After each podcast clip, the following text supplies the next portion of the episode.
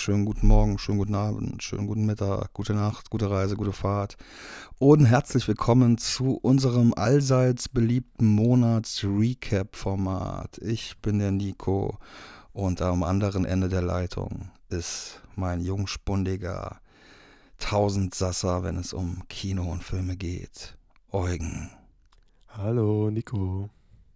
Hallo Eugen und hallo liebe zuhörende HörerInnen, genderfluide, Transmenschen, Männer, Frauen und alles, was dazwischen ähm, sich befindet.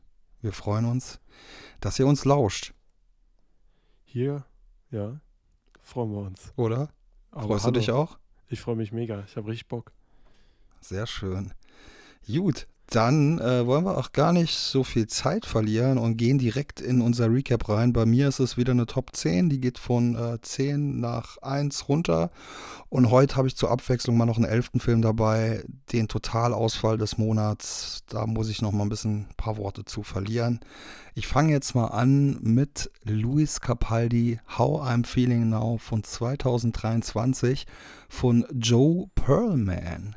Okay. Meine Schwester schrieb mir nämlich, ich soll mir unbedingt diese Doku ansehen und ich meinte so, nee, das ist eigentlich nicht so meine Musik. Und ihr Argument war aber, dass es gar nicht so sehr um die Musik geht, sondern vor allem um Ängste, um Druck und um eine Tourette-Erkrankung.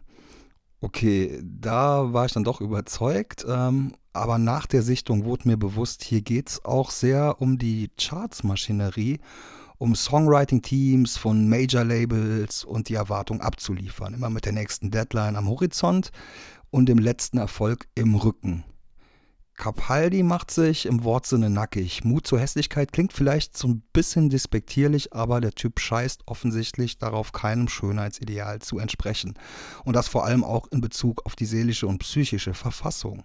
Je mehr Ängste sich aufstauen wegen der Corona-Ungewissheit und seines Imposter-Syndroms, desto heftiger wird der Tick mit den Schultern zu zucken. Der Sänger verbringt die Zeit der Isolation im schottischen Elternhaus, wo Mutter und Vater auch kein Blatt vor den Mund nehmen und ihn fast schon unverhältnismäßig fies kritisieren, als er ihnen einen neuen Song zeigt. Deren Umgang mit der Krankheit des Sohnes ist auch ziemlich, äh, ziemlich ambivalent und äh, macht eine Entwicklung durch. Insgesamt ist auch die Doku sehr vielschichtig. Klar, sie kommt nicht aus ohne die rührseligen Klischee-Konzertmomente und den obligatorischen Saufabend mit den alten Dorfkumpels, um zu zeigen, wie am Boden geblieben der Typ ist. Sie hätte es aber können, weil Capaldi sich auf so selbstzerstörerischem Niveau über sich lustig macht, dass man merkt, der ist eher unter dem Boden statt am Boden. Sein Gesang ist mir übrigens trotzdem weiterhin ein bisschen zu schmalzig, zu drüber, zu technisch genial. Auch wenn mir der Film den Zugang erleichtert zur Musik, wenn ich diesen grundsoliden, netten Typen beobachte beim Rumprobieren am Klavier. Aber jetzt mal im Ernst, Konzeptkunst über Selbstzweifel in der Corona-Zeit mit How I'm Feeling Now zu betiteln, das ist dreist, weil das hat Charlie XCX schon vor drei Jahren getan. Und das mit ein bisschen besserer Musik für meinen Geschmack. Bei Netflix zu sehen. Klingt spannend. Ich bin da ehrlich gesagt aber noch gar nicht so bewandert. Wie ist das dann? Also ich bin jetzt nicht so, was bei Luis Capaldi und so, ich weiß, wie er aussieht, aber jetzt seine Musik oder so, denkst du, es lohnt sich dann trotzdem, da mal reinzuschauen? Ja, weil ich die Musik auch eher abschreckend fand, weil die mir halt wirklich zu drüber war immer. Und äh, wenn man dann sieht, was für eine Person dahinter steckt, dann kriegt man einfach auch wirklich einen, einen besseren Zugang zu der Musik und versteht auch irgendwie so ein Okay. bisschen, warum die Musik ist, wie sie ist. Und ja, es geht auch in erster Linie nicht nur um die Musik, also vielmehr halt um diese ganzen psychischen Aspekte beim Songwriting und diese ganze Maschinerie, die hinter so einem großen Erfolg steht. Weil der Typ hat, äh, glaube zwei Jahre hintereinander die bestverkaufte Single von Great Britain gehabt und ähm, ja, dann Ja. während der Corona-Zeit ähm, in der Isolation zu sein, nicht zu wissen, wie es weitergeht und äh, dabei die ganze Zeit begleitet zu werden von einem Kamerateam, das ist schon sehr interessant. Alles klar. Dann werde ich ja vielleicht auch mal reinschauen. Ähm, Nico, ich bin fündig, äh, fündig, fügig geworden. Ich habe jetzt auch mich auf eine Top 10 beschränkt. Ähm, Okay. Da ich ja auch diesen Monat auf dem FFF war, was bei uns im Zoopalast stattfand und mir da alle Filme, alle 17 Filme angeguckt habe, ist die gleich auch ein bisschen Fantasy-Filmfest lastig. Und bevor ich hier durchstarte, mache ich ganz kurz noch einen Querverweis auf unsere Bo is Afraid Folge, wo wir auch noch ein aktives Gewinnspiel auf unserem Insta-Account am Laufen haben. Also da gerne mal vorbeischauen, denn Bo is Afraid wäre hier eigentlich auf Platz 1 gewesen, lasse ich aber weg, da wir eine lange Folge gemacht haben mit Selina. Und ihr könnt Genau. auch gerne beim Schauplatz-Blog vorbeischauen, da habe ich auch was geschrieben. Und ihr habt es auch geschafft, ähm, den Ari Aster für einen kleinen O-Ton in den Podcast reinzukriegen. Der erzählt zwei Minuten was. Genau. Was uns sehr ehrt. A24 hat unsere Story bei Instagram angesehen. Sie wissen, dass wir existieren. Und Demnächst also der große ähm, Schauplatz A24-Film. Ari, und Ari Aster wirklich Wer, wer, wer, wer sehr, wird sehr dich spielen in dem. Film? Wer spielt Eugen im Schauplatz äh, A24-Film? Im Schauplatz A24-Film, wer mich spielt, äh, Timothy Chalamet natürlich. Oder, Jawohl. Ja, und in zehn Jahren, ja, na, obwohl, der hat weniger Bart als ich. Lässt er sich, lässt er sich wachsen, denke ich mal. Also ich werde definitiv von Michael Sarah gespielt, das ist klar. ja, ich fange mal an mit Platz 10. ähm, von Quentin Dupieux, der lief auf dem Fantasy Filmfest, sein neuester Streifen, Oh ja, Smoking Causes geil. Cuffing. Ähm, ich weiß nicht, kennst du Quentin Dupieux? Kannst du damit was anfangen? Quentin Dubieux, Mr. Oiseau, natürlich, ich habe ihn schon live gesehen auf dem Melt Festival 2008. Ich bin Fan seiner Musik, er hat auch ein geiles Lied mit Charlie XCX, by the way. Und natürlich äh, habe ich natürlich Rubber gesehen, als der rauskam. Und Wrong und ähm, ja, mag Also, ich sehr. Genau. Ähm, ich mag den auch. Ich äh, weiß da Bescheid, ist DJ, genau, macht Komödien und das ist jetzt halt die neueste. Ist so eine Anthologie-Komödie. Geht halt, ähm, die Rahmenhandlung ist eine Anti-Raucher-Truppe, sag ich mal, oder die Tobacco-Truppe, die sich aber eher so anti-Rauchen äußert. Ähm, und es ist wieder herrlich skurril. Also, es wird auch ein bisschen gesplattert, es wird ein bisschen eklig, es ist alles dabei und wieder dieser absolut verschrobene Humor. Hat mir sehr viel Spaß gemacht ist jetzt nicht ganz so für mich auf Höhe, wenn ich ehrlich bin. Zum Beispiel ein Deerskin hat mir persönlich dann doch immer noch einen Ticken besser gefallen. Aber so ähm, auf einer Linie mit dem letzten äh, Incredible but True. Smoking Causes Cuffing, ein wirklich lustiger Film.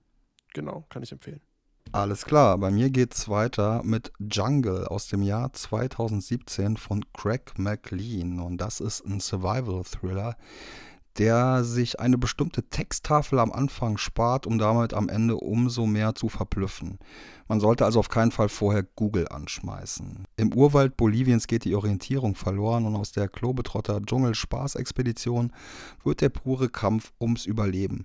Dabei werden natürlich die obligatorischen Genrepunkte von der Liste gestrichen. Begegnungen mit gefährlichen Tieren und fremdartigen indigenen Figuren, Einnahme bewusstseinsverändernder Natursubstanzen, Halluzinationen, denkt an die Elektrolyte, sowie physischer und psychischer Verfall. Und natürlich wird mindestens einmal im Kreis gegangen, Ehrensache. Das Drehbuch dreht glücklicherweise keine Runde auf der Stelle. Trotzdem dauert es anfangs ein bisschen, bis der Film so richtig in die Gänge kommt, aber ab der zweiten Hälfte hält er die Spannung durchgehend hoch und äh, ist sehr berauschend mit seinen ätherisch fieberhaften Tripsequenzen, wenn die Hauptfigur, gespielt von Daniel Radcliffe, ausgemergelt den Verstand zu verlieren beginnt. Ein tolles Sounddesign trägt zusätzlich zur Immersion in der grünen Hölle bei. Ist jetzt nicht so ein nachdenklicher Film wie The Lost City of Z, Mhm. aber ähm, ja, kerniger, spannender vielleicht ein bisschen und kurzweiliger. Okay, klingt gut. Ich habe richtig Bock auf den. Ich werde mir den angucken. Vor allem, weil auch Lily Sullivan mitspielt, die in zwei Filmen mitgespielt hat, die wir, auf dem FFF gesehen haben. Auf einen gehe ich später noch ein. Und Lily Sullivan ist für mich wirklich die Entdeckung dieses Monats. Die Schauspielerin ist super. Die hat was auf dem Kasten. Ich hoffe, da kommt jetzt bald mehr. Die hat nämlich noch echt noch ganz wenig Rollen gehabt, Mhm. aber zu ihr später mehr. Mein und zwar Platz- nicht zu Monolith. äh, Monolith hat es ganz knapp verpasst. Der hat sich ein Okay. bisschen gebettelt mit Smoking Causes Cuffing, aber den fand ich auch ganz gut. Ähm, aber jetzt auch. Da bin ich auch sehr interessiert dran. Da bin ich auch wirklich sehr interessiert dran. Okay. Ähm, kann ich auf jeden Fall empfehlen. Mein Platz 9 kann ich schnell machen, ist Dungeons and Dragons Honor Among Thieves. Ähm, ist ein spaßiger Blockbuster der sympathischen Art. Also ist alles sehr künstlich, der Look, aber auch stellenweise. Äh, hier stört es zum Beispiel nicht so sehr wie noch bei dem Ant-Man and the Wasp Quantumania. Die Figuren, die Truppe sind sympathisch, also die Schauspieler machen es alle super. Chris Pine macht Spaß, auch Hugh Grant mal wieder als Bösewicht macht Spaß. Hat einen guten Humor, der Film. Ist vom Re von dem Regisseur Du von Game Night, den ich ziemlich mochte. Ich Und- auch, ich liebe den. Hm? Ich liebe Game Night. Game Night ist witzig, ne? Und Ja. ähm, das Vacation Remake haben sie auch gemacht. Das Mhm. ist ja mein absolutes Guilty Pleasure. Ich liebe diesen Film. Aber naja, Dungeons and Dragons. Also da bevorzuge ich Game Night irgendwie. Also Game Night hat auch so eine ganz krasse One-Take-Sequenz, wo die Kamera so durch diese Fenster geht und Ja. durch sämtliche Räume und da komplett alles super ab, äh, abgeht und sehr geil choreografiert ist. Aber ja, Und da, Dungeons and Dragons ist jetzt halt dieser Humor in einem Fantasy-Film. Für mich fast noch, ich finde, sie hätten den Humor fast noch mehr ausspielen können. Das Ganze drumherum Mhm. habe ich gar nicht so sehr gebraucht. Aber trotzdem ist es erfrischend, weil es sich einfach das, was Marvel sein will, das ist. Es ist locker und sieht gar nicht mal so scheiße aus. Und gute Schauspieler. Ey, komm, warum Ja. denn nicht? ach, eine nette Truppe waren ja bei uns bei der Premiere und ähm, haben Ja. ein paar Minuten neben mir gestanden. Ich habe ihnen auch die Tür Leute. aufgemacht. Allen. Ich auch, ich auch, eine andere Tür. Also ohne uns wären die nicht reingekommen quasi. Genau. Sehr schön. Okay, bei mir geht's weiter mit einem Film, über den äh, du schon gesprochen hast. Infinity Pool, der neue Brandon Cronenberg-Film, in dem Mia Goth sich auch mal wieder komplett austobt. Ich habe den jetzt auf der großen Leinwand gesehen, äh, mit einem Pimmel, der mehr Quadratmeter eingenommen hat als meine komplette Wohnung. Ich dachte als deiner. Der Trailer suggeriert eigentlich eher so einen konventionellen Horrorfilm. Nicht Cineastinnen, die davon angelockt ins Kino gehen, kriegen hier aber ein ja, rauschhaft orgiastisches Fest der Triebe vor den Latz geknallt.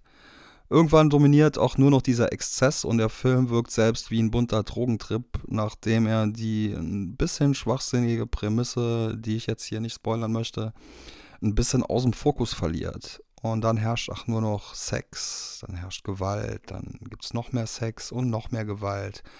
Und trotz wirklich explizitem Splatter reichen schon die weirden Masken, die auch exponiert in den Trailern und in den Vorabbildern zum Film zu sehen waren, um sich in unsere Albträume hineinzufressen.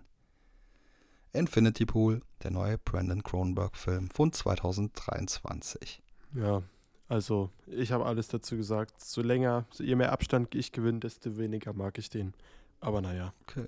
ich mache mal weiter mit Platz 8. Da habe ich tatsächlich nochmal ein Blockbusterchen, aber diesmal aus Europa. Ähm, und zwar habe ich gesehen The Three Musketeers D'Artagnan.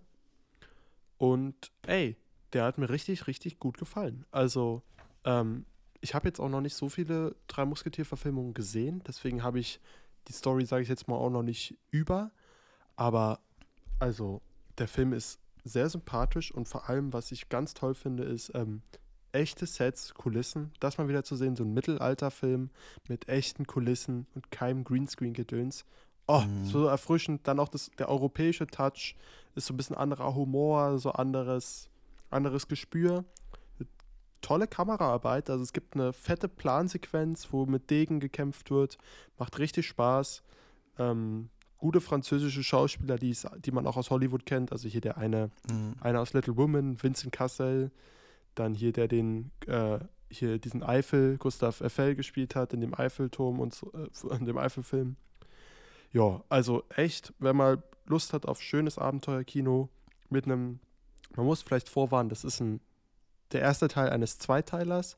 Der zweite Teil kommt im November und ich habe ich hab richtig Bock drauf. Endet mit einem schönen Cliffhanger. Mich hat's Das sind gecatcht. vier Musketiere, der, der zweite Teil. Ähm, da bist du gar nicht mal so falsch tatsächlich. Liegst du gar nicht mal so daneben. Es sind wirklich Ja, vier weil der D'Artagnan wahrscheinlich ähm, ähm, dazu offiziell dann mitmachen darf oder so. Ich dachte da früher immer, das wären Muskeltiere. Genauso wie ich Muskeltiere. dachte, Ja, dass ich. Senf, Senf wäre mit M, aber ja, Und Schenkelman statt Gentleman. Das dachte ich auch immer. naja, so weit ging es bei mir jetzt nicht. okay. Gut, dann ähm, bleiben wir in Europa, gehen wir äh, in Selinas Heimat, denn äh, viele wissen es gar nicht, Selina ist nämlich aus Österreich, man mag es kaum ahnen. Und aus Österreich kommt auch der gute Ulrich Seidel, der hat 2022 einen Film gemacht, der auf der Berlinale gelaufen ist, namens Rimini. Und da geht es um einen Schlagersänger Richie Bravo. Der ist vielleicht ein bisschen abgehalftert mittlerweile und die ganz großen Tage seiner Schlagerkarriere, die liegen offensichtlich auch hinter ihm. Der alte Ruhm reicht aber trotzdem noch aus, um eine Busladung von RentnerInnen, den innersten Fanzirkel, in der Off-Season in das winterlich verwaiste Rimini verfrachten zu lassen. Und dort werden die in heruntergekommenen Kaschem bzw. Hotels der niedrigeren Sterne-Kategorie mit den alten Hits unterhalten und die Gagen mit dubiosen Gestalten der Nachtwelt schwarz ausgehandelt. Oder die Fangirls gehobenen Alters werden wahlweise auch mit sexuellen Diensten erfreut, um das Portemonnaie von Bravo ein bisschen zu füllen, bevor die Scheine und Münzen in den nächsten Spielautomaten wandern oder in die nächste Flasche Bier investiert werden. Alles eben eine Standard-Wintersaison für Richie. Wäre da nicht seine mittlerweile erwachsene Tochter, die völlig unerwartet aufkreuzt und Richies Routine aus den Angeln hebt, wenn sie ihn mit dessen Vaterschaft konfrontiert, von der er nämlich eigentlich nicht mehr so wirklich wusste, und seiner in der Vergangenheit nicht vorhandenen Präsenz als Vater.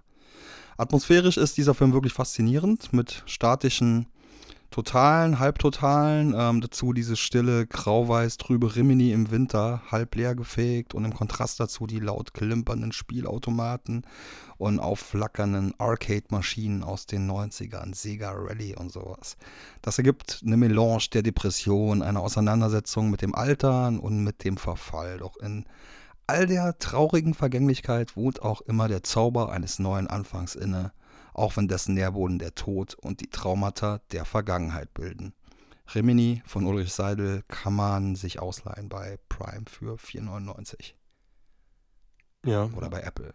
Habe ich mir gestern einen Trailer angeguckt und sah auf jeden Fall sehr speziell aus, aber hat mich auch, auch irgendwie fasziniert und gereizt. Kann man sich auch auf ähm, DVD ausleihen bei mir. Okay. Werde ich vielleicht mal machen. Ähm, ich mache mal weiter mit Platz 7. Yes. Da kommt ein Film, ich glaube, der sollte in deiner Liste auch vorkommen, denn auf einmal haben alle kurz über den geredet. Ähm, der war auf einmal in aller Munde. Auf Disney Plus kam nämlich raus Rye Lane. Oh ja, ähm, der kommt bei mir höher. Ja, eine Rom-Com ähm, der modernen Art, würde ich sagen. Also eine moderne Rom-Com und eine wirklich sympathische Rom-Com. Es ist quasi zwei Figuren treffen, zwei Figuren, zwei, ein äh, Mann und Frau treffen in einer Kunstausstellung in der Toilette, in der Unisex-Toilette aufeinander. Der Mann weint, äh, weil er frisch von seiner Freundin verlassen wurde. Und der Film begleitet die beiden, wie sie jetzt wirklich zwei, drei Tage sind es, glaube ich, äh, miteinander verbringen ungefähr. Ähm, begleitet sie auf ihrem Weg und einfach nur die Dialoge zwischen den beiden tragen diesen Film, weil sie sich anfühlen wie echte Menschen und nichts hier groß allzu überkandidelt wird. Es tolle Auseinandersetzungen gibt mit den jeweiligen Ex-Partnern. Es ist einfach wirklich, mhm. es ist ein süßer Film, ein lustiger Film, richtig schönes Wohlfühlkino und nicht genau. cringe oder unangenehm. Es ist einfach, fühlt sich sehr nah dran an und relatable. Und ist auch äh, ein Film, den man jetzt nicht unbedingt, wo man jetzt nicht ein Date braucht, um den zu sehen oder eine Freundin oder ist eigentlich auch wirklich ein perfekter Liebesfilm oder ist wirklich eine perfekte Rom-Com, um die halt auch frisch verlassen zu gucken, weil die so ein bisschen Hoffnung spendet. Also ja. ich habe die sehr gefühlt und äh, erzähl gleich noch so minimal was dazu. Das meiste hast du jetzt schon abgedeckt. Alles klar. Und also, ähm, ja würde auch weitergehen zu was, was es im Streaming gibt. Und jetzt mal hier eine kleine Ausnahme machen. Unsere Regeln sind die gleichen Regeln wie Letterboxd. Das heißt, eine Miniserie zählt für uns auch als Film. Und ah, ich, ich würde jetzt kommt. mal kurz über die reden, genau, die in aller Munde war. Und zwar Beef, die erste A24-Miniserie. Und die fängt an mit einem kleinen Streit zwischen Mann und Frau wegen einer Unstimmigkeit auf einem Baumarktparkplatz und entwickelt sich dann zu einem vielschichtigen Mix aus Drama, Thriller, Action und Comedy, ähm, der zu gleichen Teilen unterhält, zum Nachdenken anregt und auch berührt. Und das vor allem wegen seiner liebenswürdigen Figuren. Nicht nur in den Hauptrollen, auch in den äh, kleineren Rollen und Nebenrollen. Und Nichtsdestotrotz ist es aber halt auch so, dass äh, Ali Wong und Steven Yeun in den Hauptrollen extrem gute Performances abliefern. Tolle Miniserie, die sich genau die richtige Zeit auch nimmt für den Plot, dabei keine Längen hat und uns mit einem perfekten Pacing durchgehend bei der Stange hält. In der zweitletzten Folge wirklich extrem spannend wird und in der letzten Folge dann fast schon philosophisch und mich in der letzten Folge so ein bisschen äh, erinnert hat an äh, Better Call Saul, als ähm, die beiden ähm, so durch die Wüste trotten und auch äh, fast verdursten in der Wüste und so ein bisschen äh, halluzinieren. Also sehr, sehr tolle A24-Miniserie. Äh, ja, jede Folge eine halbe Stunde, ungefähr zehn Folgen. Kann man schnell wegbingen in zwei Tagen. Ich habe so Bock drauf. Ich habe so Bock drauf. Ich muss mir auch irgendwie die Zeit schaffen. Ich finde Steven Yeun super. Ich habe einen ja. Ausschnitt gesehen, wo es, sage ich mal, sehr intim mit einer Waffe wird und so. Das ja. reizt mich alles sehr und es klingt alles wirklich, die Vorstoßlobären sind hoch. Ähm, Ungerechtfertigt. Ungerechtfertigt? Und gerechtfertigt. Achso, und gerechtfertigt. Genau, ja, so habe ich doch richtig verstanden. Ja. Jetzt äh, wird es kontrovers. Auf meinem Platz 6 habe ich einen Film, der mir so viel Angst eingejagt hat, wie ein Film lange es nicht mehr getan hat.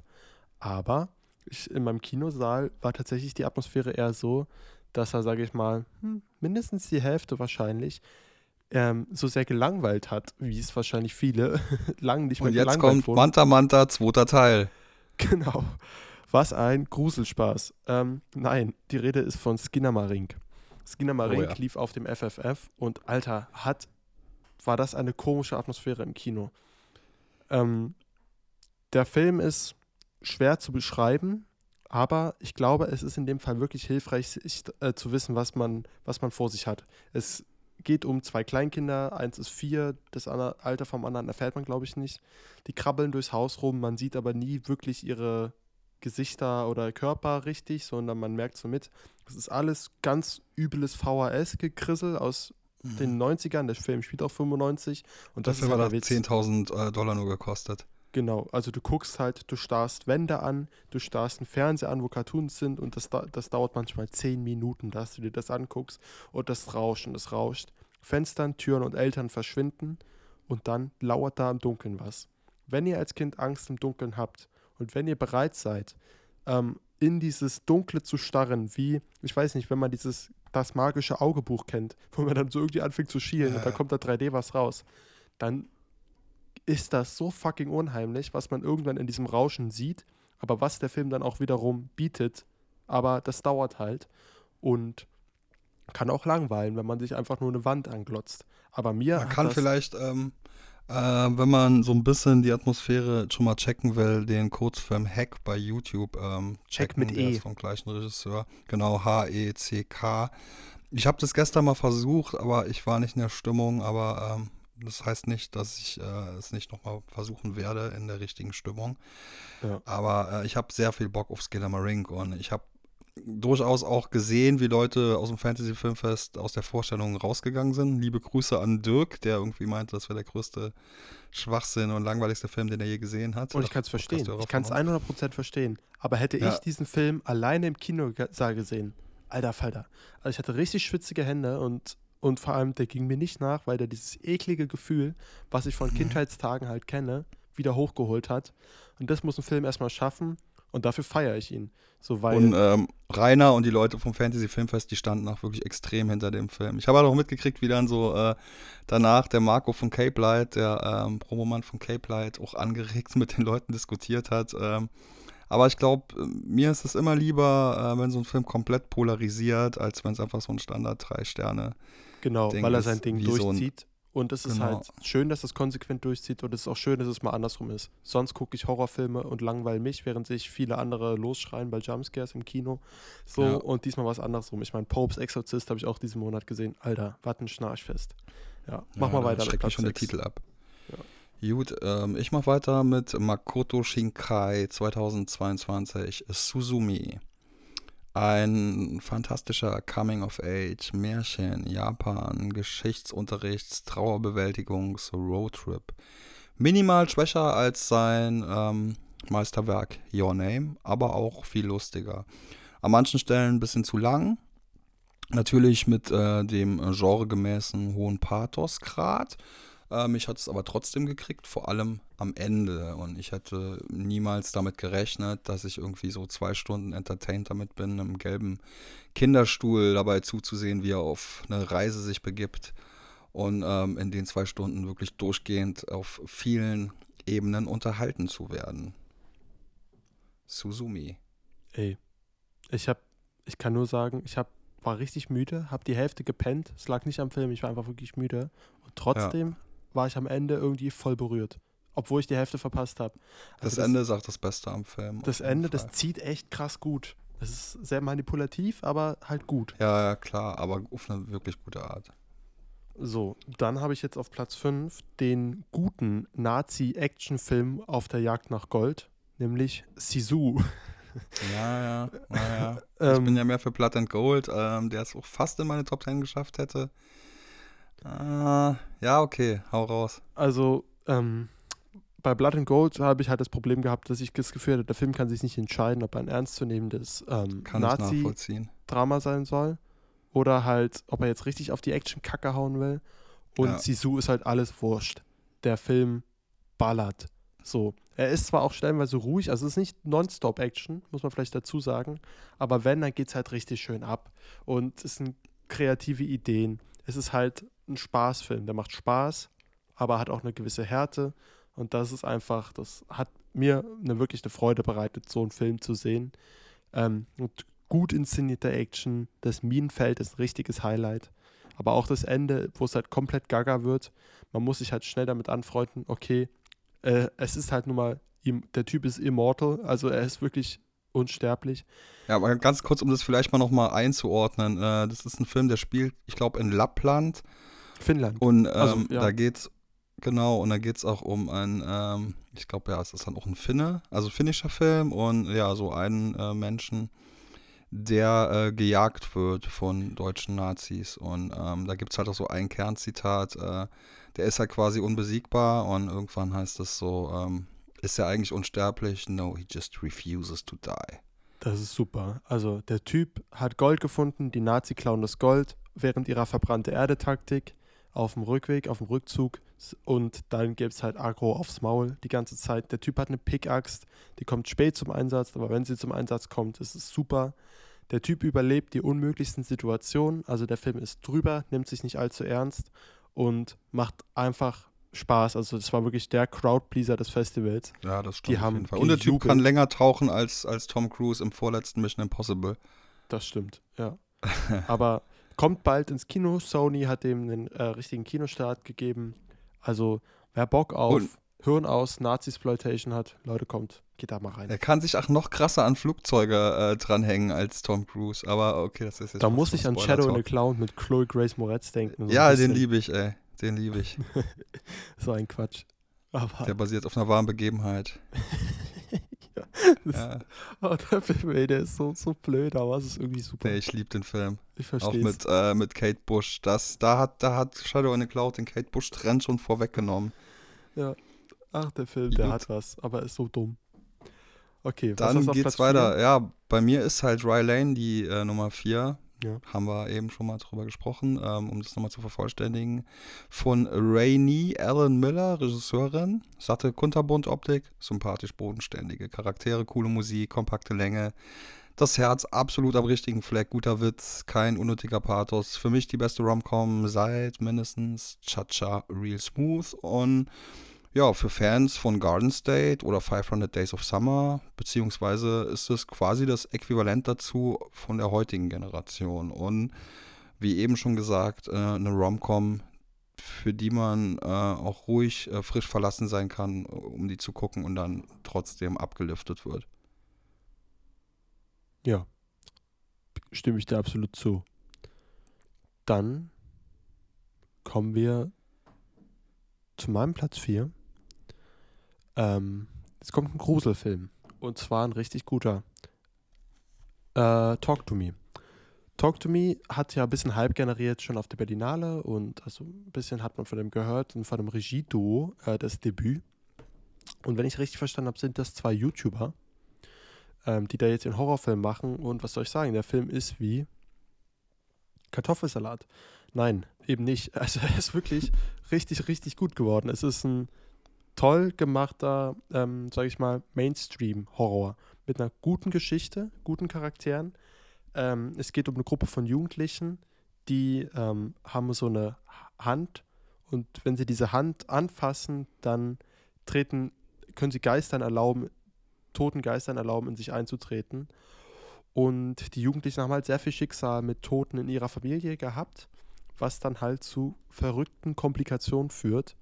Und das ist eine tolle Geschichte, ähm, schaurig inszeniert. Ich fand ihn jetzt nicht so gruselig, aber dafür fand ich ihn unfassbar anspannt. Also wirklich, hm. die Darsteller sind der Oberhammer. Die, die jungen Darsteller, da ist der, ein Typ, der spielt einen Jungen. Ich glaube, der Junge, ja, der Junge heißt Riley.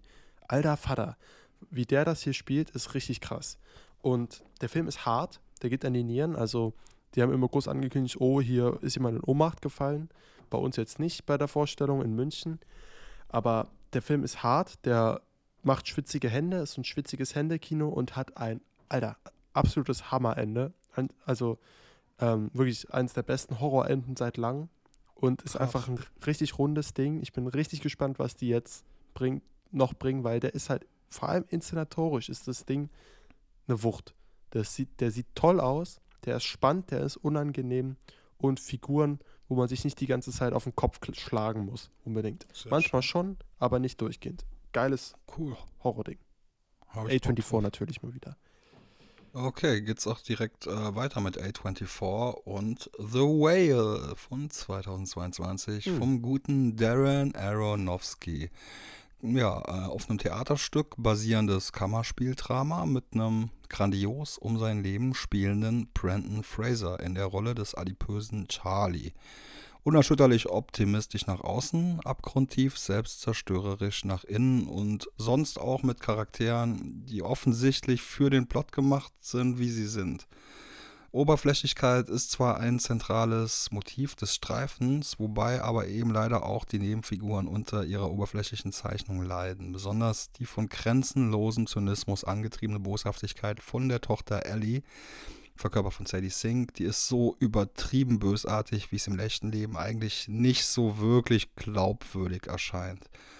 Wie die Doppelmoral von Religion dargestellt wird, hat mir gefallen. Das ist ja immer so ein Thema bei Aronofsky-Religion dass der Schlusspunkt sich aber an einer wirklich plumpen Symbolik aus genau dem Bereich bedient, finde ich ein bisschen widersprüchlich und inkonsequent. Und ich glaube, du hattest da richtig Probleme mit. Ja, da habe ich mich drüber Nichtsdestotrotz hat dieser recht plumpe Effekthascher-Taschenspieler-Trick sein Ziel bei mir erreicht und volle Rotze auf die Tränendrüse gedrückt. Bei all seiner unfreiwilligen Dämlichkeit. Die zwei Stunden in vier Wänden sind außerdem wirklich schnell an mir vorbeigezogen, was für die Inszenierung spricht und vor allem auch Fraser zu verdanken ist, dessen Verfall mich bei vollkommener Empathie für ihn soghaft in die emotionale Abwärtsspirale mit katapultieren konnte. Whale punktet außerdem mit einem dezent lethargischen Score, der zur trüben Atmosphäre perfekt beiträgt und mit seinem erschreckend authentischen Make-up-Design. Mit seiner Verfilmung des zugrunde liegenden Theaterstücks hat Darren Aronofsky den wohl zurückgenommensten und unspektakulärsten Film seiner Karriere fabriziert. Die quadratische Aspect Ratio tut ihr Übriges für den Minimalismus dieses erbarmungslos niederschmetternden Films, den man so schnell kein zweites Mal sehen möchte. Ja, also wie gesagt, Fraser hat mich berührt, der Film nicht. Und von mir aus hätte es wirklich dann halt eher wirklich entweder Fokus auf Razor und berührender oder halt wirklich so richtig Requiem for a Dream mäßig auf die Kacke hauen. Ich weiß nicht. Aber habe ich ja auch schon genug zugesagt. Denn ich bleibe beim Horror ähm, und mache weiter mit meinem ja, Highlight des Festivals, Evil Dead Rise. Okay. Das war der Eröffnungsfilm und was soll ich sagen? Also, Story ist bei Evil Dead ja nie so ein Ding. Äh, oder nie das Hauptthema, weswegen man diese Filme, glaube ich, guckt.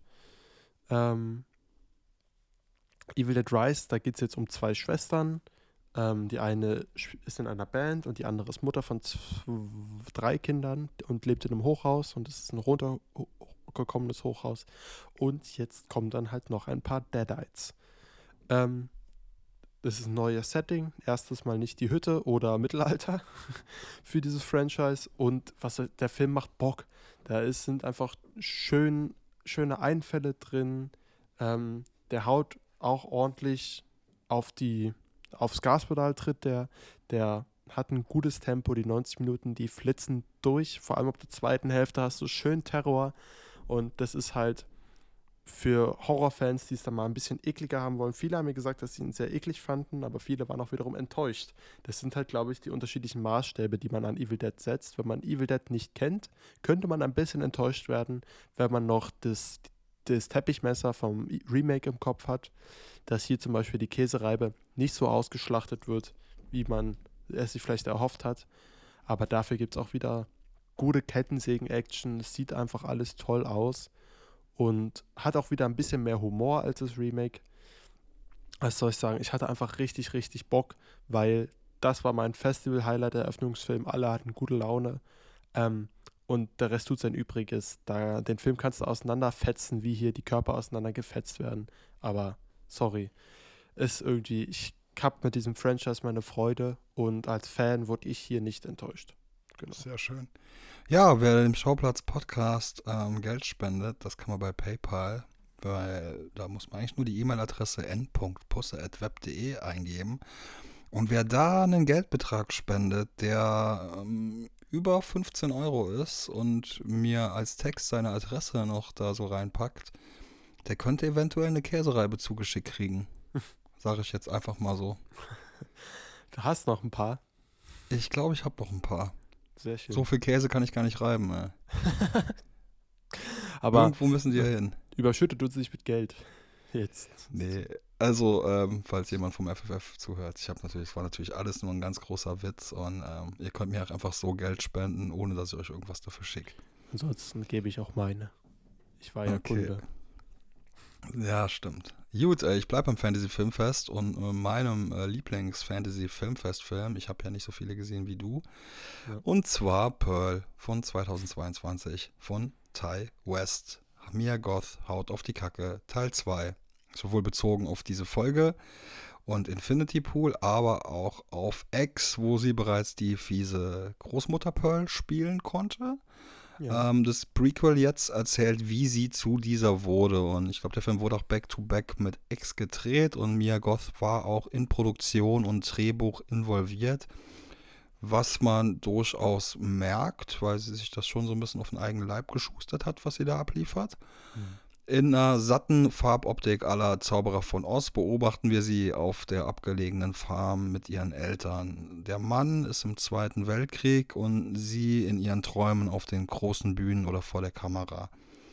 Diese Traumvorstellungen kollidieren im Verlauf des Films mit den Erwartungen besonders der strengen Mutter von Pearl und ihren Verpflichtungen auf der Farm. Und irgendwann dreht sie dann richtig ab. Und mehr dazu verrate ich jetzt nicht, außer dass das Krokodil aus Ex oder ist es ein Alligator? Ich weiß nicht. Ich sehe da nie, ich weiß nie, was der Unterschied ist. Ich glaube, Alligator ist größer, oder? Ähm. Oh. Da fragst du mich jetzt was, keine Ahnung. Egal, egal. Äh, jedenfalls, das Viech aus Ex hat auch wieder einen Auftritt. Ja. Und äh, wir bekommen hier vor allem am Ende einen One-Take serviert, ähm, wo Mia Goth die Gefühlsklaviatur auf äh, sämtlichen Oktaven durchspielt, so dass zumindest bei mir die Kinnlade runterhing. Für manche mag auch dieses ganze grenzdebile Overacted rüberkommen. Ich und der ausverkaufte Saal, beziehungsweise der ausverkaufte Saal und ich beim Fantasy Filmfest waren köstlich unterhalten. Und vor allem am Ende, als sie dann, das ist jetzt kein großer Spoiler, aber als sie äh, sehr, sehr lange, sehr wahnsinnig in die Kamera blickt, ähm, denkt man sich auch nur, what the fuck, was war das gerade hier? Also Mia Goth, ich, von mir aus kann sie noch 20 solcher Horrorstreifen drehen, wo sie einfach nur sich komplett auslebt. Also Oh, ich bin Fan. Ich Al- bin Fan. Ja, ich, ich kann es sogar verstehen. Also wirklich, äh, bei mir ist es rein subjektives Ding. Ich habe zu Pearl alles gesagt, ich finde den Film in Ordnung. Jetzt beim zweiten Mal fand ich die erste Hälfte sehr, sehr langweilig. In der zweiten Hälfte hat er zwei, drei richtig fantastische Szenen. Aber das war es dann auch für mich. Mia Goth ist okay, aber wie gesagt, ich kann es langsam nicht mehr ab. Auf Platz 2, ich kann es schnell machen. Also ganz kurz, Mia Goth, äh, falls du noch jemanden irgendwie abschlachten willst, also hier bin ich. Mich kannst du gerne. Nimm dir Ach so, eine Axt und eine Käsereibe. Ich habe noch ein paar Käsereiben. Schlacht ich, mich ab. ich dachte schon, jetzt hättest du sie auf mich hier, weil ich, Nee, nee, weil ich sie kritisiere. Du Nein. magst es ja nicht. Platz 2 kann ich ganz schnell machen. Es ist das Remake von äh, Evil Dead. Ähm, ich hatte bis jetzt nämlich nur die alten Filme gesehen und habe jetzt vor Evil Dead Rise mir nochmal das Remake angeguckt.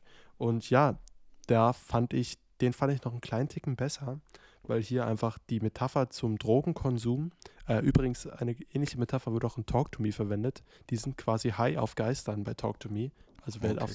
Bock hat, das zu sehen, äh, guckt sich den Film an. Und hier ist halt, ähm, ja, kann man nicht ganz wissen, wird es mal ein bisschen hinterfragt. Sind die Deadites vielleicht auch einfach nur ein Entzugswahn aus der Perspektive unserer Protagonistin? Und der Film ist halt nochmal eine Spur schärfer als Evil Dead Rise.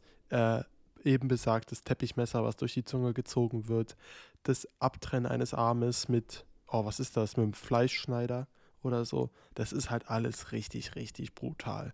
So. Cool. Ähm, was mich hier ein bisschen gestört hat, es wird ein ganz kleines bisschen zu viel vom Original eins zu eins kopiert, sage ich mal, oder also oder Handlungsstränge wiederholt, aber es ist ein Remake, da bin ich nicht böse. Der Film ist ziemlich cool. Sehr schön. Gut, dann mein Platz 1. Ich glaube, da haben wir. Cinq Diable, The Five Devils von Ja. Lea Musius von 2022. Und das ist auch definitiv bis jetzt, abgesehen von Aftersun, der zählt aber nicht für dieses Jahr. Es ist für mich der Film des Jahres bis jetzt. Szenen und Handlungen, die zunächst zusammenhanglos wirken, die setzen sich im Verlauf wie ein Puzzle zusammen, dessen Teile Raum- und Zeitgrenzen sprengen. Les Cinq Diables gleitet dabei virtuos durch die Genres und ist im wahrsten Wortsinn eine Sinneserfahrung. Ein betörender Clash der Elemente. Soghaft, rauschhaft, bildgewaltig, bedrückend und berührend und wie bereits bei After Sun findet der hochemotionale Kern des Geschehens statt bei einem schief gesungenen Karaoke. Ja, jetzt schon unter meinen Jahrestop 10 definitiv. Und jetzt sag du mal was dazu.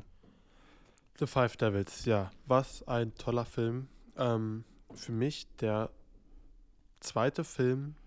Ähm, man will ja inhaltlich hier fast gar nicht so viel erzählen, weil es ist, auch nur ein Drama. So leicht. es ist nur ein Drama, aber halt, es ist für mich der zweite jetzt schon französische Film nach Petit Maman, wo eine Tochter durch die Möglichkeit des Genre-Kinos die Vergangenheit ihrer Mutter ähm, durchlebt und mehr darüber erfährt. Das ist tatsächlich, hat mich sehr an Petit Maman erinnert. Ja, das stimmt, das stimmt.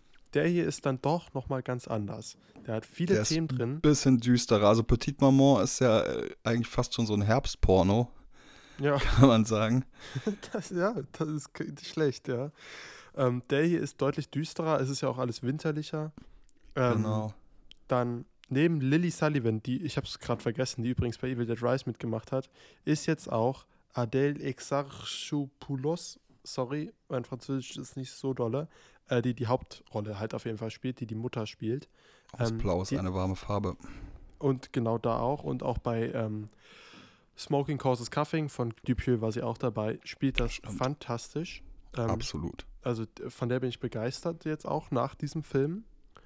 Ähm, es ist Bin ich auch ein, mindestens so verliebt wie in Mia Goth. ja, geht mir auch so. Und sie und Lily Sullivan sind es bei mir diesen Monat. Okay. Auf jeden Fall.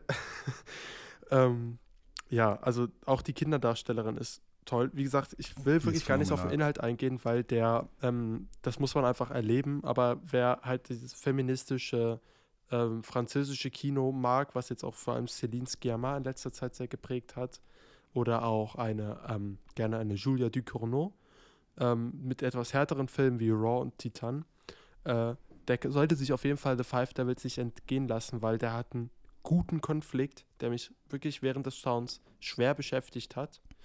Ähm, mit tollen Sätzen. Es geht also um, um homosexuelle Beziehungen und um Frust, das nicht ausgelebt. Wir haben ja auch beide Parallelen entdeckt zu Night Siren, der uns beiden nicht so gut gefallen hat, auf dem Mhm. FFF, wo hier diese Dorfgemeinschaft sich so ein bisschen gegen das, sag ich mal, die moderne Welt ein bisschen sträubt. Ja, Ähm, beides auch so Filme, die so am Rand von irgendwelchen Gebirgen spielen, so ein bisschen. Ja, ja. Also wirklich ein beeindruckender Film, ein Hammer-Soundtrack. Also die Ja. Songs, die hier eingespielt werden, in Kombination mit dem Schnitt, ist es wirklich Zucker. Total Eclipse of the Heart. Ja, zum Beispiel, das ist wahrscheinlich der bekannteste, aber auch die unbekannten. Ich habe mir die alle direkt mal auf mein Apple Music gezogen. Ähm, hat mir keine Werbung an der Stelle. Hat mir richtig gut gefallen. Ähm, ja, also ist auch für mich einer der Filme mit einer Ruhe, aber schafft er auch eine Spannung in mir und halt, es hat die ganze Zeit in mir rumort und ich habe mich mit den Figuren und deren Konflikten ernsthaft auseinandergesetzt. Und wenn ein Film das schafft, dann bin ich immer einfach wunderschöne, wunderschöne Bilder. Also da, wenn Ja. sie da schwimmen geht und so. Also Genau. Der saugt einen auch voll rein. Und ja, um das vielleicht nochmal so kurz zu erwähnen, also bei der Lea Mysius, ich weiß nicht, wie man es ausspricht, die hat halt vorher diesen Film Ava gemacht, wo es äh, darum geht, dass ähm, so ein 13-jähriges Mädchen anfängt zu erblinden. Also da geht es viel um den Sehsinn. Und bei The Five Devils, da ist der Geruchssinn so ein bisschen im Kern. Und da bin ich jetzt auch mal sehr gespannt, ob sie äh, dieses Konzept bei ihrem nächsten Film dann weiter so führen Ja. wird und was für ein Sinn es äh, dann diesmal werden wird.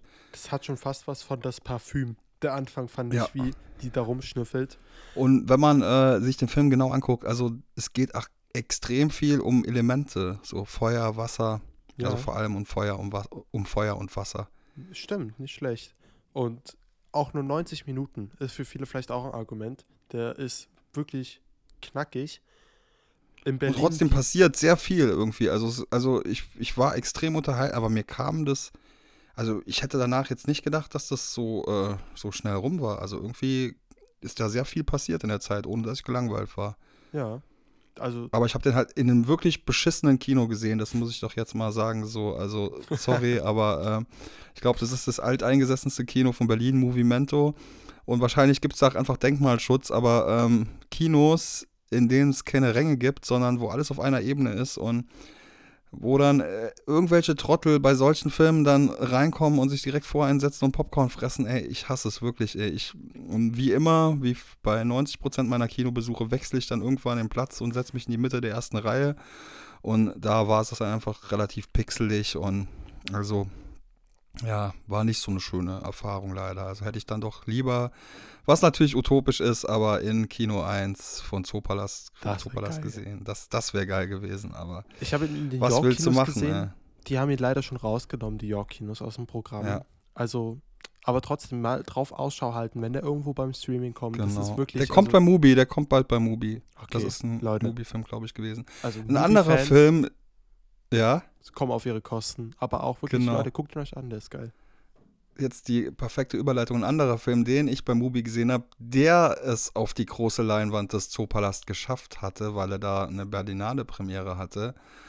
Und diesen Raum vielleicht, also für mich vollkommen zu Unrecht eingenommen hat, weil da so ein Five Devils äh, wirklich ähm, gerechtfertigter gewesen wäre. Ähm, denn jetzt kommt mein Totalausfall des Monats, ist Alle reden übers Wetter von 2022 von Annika Pinske. Also wir sind jetzt nicht mehr in den Top 10, die Top 10 sind vorbei. Ich will aber noch ein paar Worte zu diesem Film verlieren, weil äh, der mich wirklich geärgert hat. Ich habe ungefähr so 16 Etappen benötigt, um mich äh, durch den zu quälen. Und die Hauptdarstellerin Anne Schäfer, die, der habe ich halt trotzdem gern zugesehen. Aber ansonsten ist das für mich wirklich so ein typischer unterdurchschnittlicher Berlinale Beitrag aus Deutschland. Viel zu ambitioniert. BildungsbürgerInnen aus der Stadt versus die einfachen Leute vom Dorf. Sandra Hüller darf auch mal durchs Bild hoppeln. Die urbanen Feingeister suhlen sich wahlweise in ihren First World Problems oder ihre prekären Äquivalente vom Lande in billigem Korn.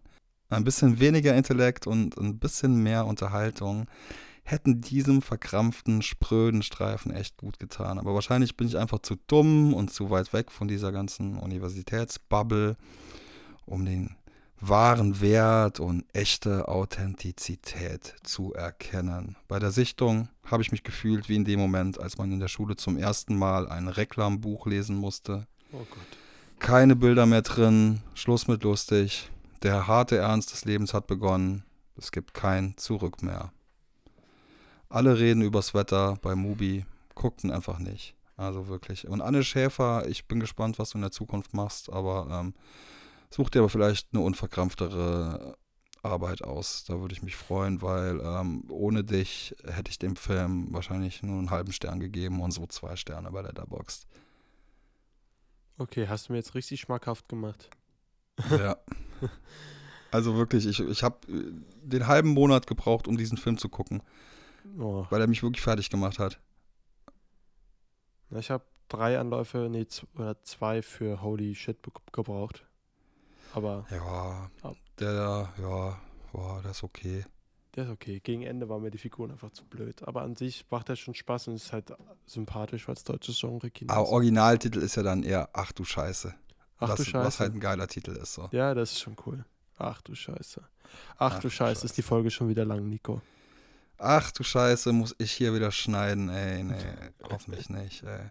Apropos Schneiden, ey, habt ihr auch schon unsere Folge gehört zu Dawn Breaks Behind the Eyes? Ähm, sollten wir auch mal erwähnen. Ganz lieben Dank an den Felix, der Ja. sich da wirklich extrem viel Mühe gemacht hat und ähm, ja, sehr gut recherchiertes Interview gemacht hat. Und danke auch ans Team, an Kevin Kopacka und seine ganze Entourage, wirklich nette Leute. Kevin Kuss. ist äh, so ein Dude. Äh, ich hatte mir, ich habe ja so ein Tattoo von meiner Lieblingsband, von den Deftones, ein White Pony Tattoo, also Symbol von, vom besten Album von denen. Und ich habe mir früher damals, als ich das stechen lassen habe, gedacht, so, ich lasse mir jetzt dieses Tattoo stechen und die erste Frau, die kommt und es erkennen wird, die will ich heiraten. Äh, ist jetzt nicht so gekommen, äh, aber und dann kam ich und hab's nicht erkannt. du hast nicht erkannt. Nee, Natalie hat es unter anderem bekannt, äh, die coolste Teamleitung vom Zoopalast, mit der ich dann auch auf allen möglichen Deftones-Konzerten war. Aber Kevin Kopacka war, glaube ich, so der elfte oder zwölfte, der, als er mich gesehen hat, direkt gesagt hat, ah cool, White Pony Tattoo. Und ich dachte so, holy shit, nach zehn Jahren endlich mal wieder jemand, der es gecheckt hat. Also äh, Grüße gehen raus, Kevin. Äh, ich bin sehr gespannt auf das, was noch von dir kommen wird und bin auch gespannt, was Felix hier noch abliefern wird in der Zukunft. Danke natürlich auch an Selina, die äh, sich da sehr reingeworfen hat in Bo is Afraid und es geschafft hat, dem Ari Aster eine Frage zu entlocken. Hört euch unbedingt die Folge an. Ich bin richtig stolz auf meine beiden Schäfchen, auf Eugen und Selina. Ähm, ich richtig mit äh, Stolz erfüllt, diese Folge zu hören, auch mal Ja. äh, nicht so viel arbeiten zu müssen, war auch ganz toll. Und äh, dann freue ich mich über alle, die schon ihre Tickets haben für das The Room Screening am 15.05. Das ist restlos ausverkauft und es gibt gar nichts mehr. Es sei denn, jemand von euch landet bis dahin im Rollstuhl. Es gibt noch zwei Rollstuhlplätze. Ähm, will ich jetzt nicht hoffen, es sei denn, ihr seid so große Fans. Oder ihr könnt es halt auch faken oder mit einem Rollstuhl einfach kommen, dann kriegt ihr noch den Rolliplatz, aber dann macht das bitte authentisch. Und dann ähm, hören wir uns wahrscheinlich wieder mit dem dort aufgenommenen QA und dann kommt auch schon bald die Jubiläumsfolge. Ich distanziere 50 mich. Milliarden Jahre Schauplatz. Ich distanziere mich. Also nicht von The Room, da bin ich dabei. Aber ja, 50 Milliarden Jahre Schauplatz. Das wird geil. Den Witz haben sie uns geklaut. Ich kann hier Den schon mal Witz- bestätigen. Äh, Nico hat mir das schon erzählt vor Genre geschehen. Bevor Genre Ja, danke Tino Hahn, danke Tino Hahn. Ey. Also da gibt es noch ein bisschen Ärger, wenn wir uns da in zwei Wochen sehen im Zoopalast. Mann, Mann, Mann. Äh, ja, aber ich glaube, das haben schon tausende Podcasts so gemacht. Äh, ja, es sollte eigentlich 50 Jahre Schauplatz heißen. Mal gucken, ob es jetzt immer noch so heißen wird. Es wird aber definitiv ein paar schöne Best-of-Sequenzen geben. Und wenn die Leute ihre Deadlines einhalten, dann gibt es auch noch so zwei, drei schöne neue Gäste, die ihr hoffentlich alle kennt und die euch was Schönes erzählen werden. Einer hat eine richtig krasse Love-Story, in die ich auch so ein bisschen involviert war. Und ich glaube, den kennt ihr auch alle. Und ja, mehr brauche ich eigentlich nicht mehr sagen. Eugen, was sollen die Leute machen, wenn die uns mögen? Ähm, die sollen uns bitte. Sollen die uns auf Insta folgen? Dann Die sollen die uns küssen, wenn die uns sehen. Die sollen einfach kommen aus dem Nichts, wenn die uns in der U-Bahn sehen und uns auf die Wangen einen Kuss geben und sagen, danke. Wissen die Leute, wie Danke. ich aussehe? Ja, äh, ach so, ja, doch. Die sollen kommen und sagen, danke, du hast ein richtiges Podcaster-Gesicht. Ein Gesicht, das nur eine Mutter lieben kann. Und dann wissen wir, dass sie diese Folge gehört haben und dann freuen wir uns, oder? Oder war das was anderes, was die machen sollten? Äh, nee. Aber eine Kollegin hat mir gesagt, ja, deine Stimme, äh, du solltest einen Podcast machen. Sage ich, ich mache schon einen Podcast, nämlich Schauplatz. Und lass gerne Bewertungen da auf allen Plattformen. Apple gerne. Bitte, bitte. Apple ist bevorzugt, aber auch wenn ihr auf Spotify hört, geht mal rüber zu Apple, lasst dann eine Bewertung da. Und wenn ihr Spotify habt, dann geht auch und bei Apple hört, dann geht auch rüber zu Spotify und lasst da eine Bewertung da. Geht auf Genau. unsere Website schauplatzblog.com. Da könnt ihr den übrigens auch hören, den Podcast. Habt eine schöne Übersicht und habt auch Links zu Apple, Spotify und Google. Da sind alle unsere Geschreibsel. Ähm, findet ihr da. Nico äh, lädt ja regelmäßig Reviews hoch und ich lade dann ab Genau. und an mal eine überlange Review hoch. Und ich immer eine mit ganz vielen Kommafehlern oder so eine halb betrunken verfasste, wo ich dann am nächsten Tag denke, what the fuck, was war das denn jetzt? Ja? ja, naja, und genau. Ähm, ansonsten hören wir uns bald wieder. Vielleicht schütteln wir ja wieder ein super cooles Special im Mai aus dem Ärmel. Wer weiß, wer weiß. Ansonsten bis zum nächsten Recap. Ciao. yes. Ciao, ciao. Bis zum nächsten Mal. Liken, abonnieren, folgen, raten. Und wir sehen uns im echten Leben vielleicht. Tschüssi.